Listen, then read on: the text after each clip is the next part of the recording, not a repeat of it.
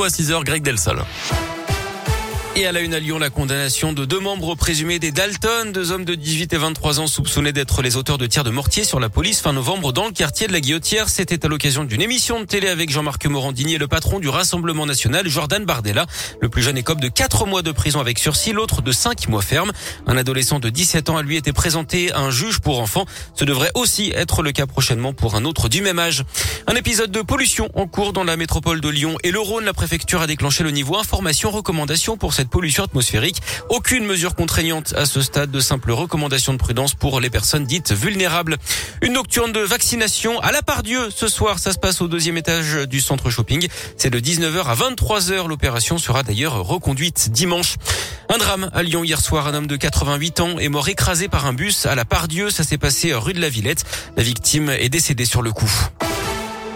L'actu, c'est aussi le mineur mis en examen après l'attaque au couteau à la gare d'Amberieu en budget dimanche. Il a été incarcéré. Il a été placé dans un centre de détention pour mineurs de la région lyonnaise. Le suspect aurait attaqué un homme d'une soixantaine d'années qui venait chercher son fils dans le passage souterrain. La victime avait été blessée au cou. Le jeune homme lui est poursuivi pour tentative de meurtre. L'enquête se poursuit pour expliquer les raisons de ce geste. La piste terroriste n'est pas totalement écartée. Du sport du foot, l'OL manque son dernier rendez-vous de l'année. Les Lyonnais ont été accrochés par Metz un partout hier soir à Dessine pour la 19e journée de Ligue 1.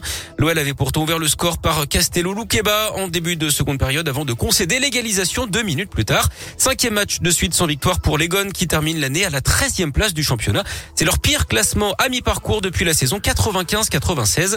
Pour le milieu brésilien Bruno Guimares, les fêtes de Noël sont d'ores et déjà gâchées. Écoutez-le. Il faut que pour la deuxième partie de la saison on change l'envie. On peut pas accepter ça. On dit toujours qu'on n'est pas à notre place, mais on fait pas de choses pour montrer. Euh, ça me dégoûte, ça me fait mal. J'ai mal au corps. Je vais passer une mauvaise Noël pour ça. J'espère qu'on va changer d'état d'esprit. On joue jamais les 90 minutes bien. C'est ça qui nous marque les premières saisons. Il faut qu'on arrête avec ça. On, parle toujours, on parle toujours, il faut montrer sur le terrain, c'est ça. L'OL compte désormais plus de retard sur le podium que d'avance sur la zone de relégation. Place aux vacances, hein, désormais avant la réception du PSG le 9 janvier pour la reprise du championnat. Avant ça, les Gones pourraient rejouer le match de Coupe de France contre le Paris FC. La Fédération française de foot doit se prononcer mardi prochain sur le sort de la rencontre arrêtée la semaine dernière à cause de scènes de violence dans les tribunes. Et puisqu'on parle de sport, parlons également euh, basket féminin, mission accomplie pour les filles de Lasvel. Comme à l'aller, elles ont très largement dominé les Turcs de Atayaspor hier soir en play-off de l'Eurocoupe.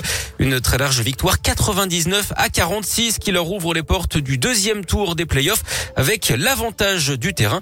Prenez vos agendas, ce sera les 13 et 20 janvier prochains face aux Russes de Nika Siktivkar. Oui. Merci beaucoup.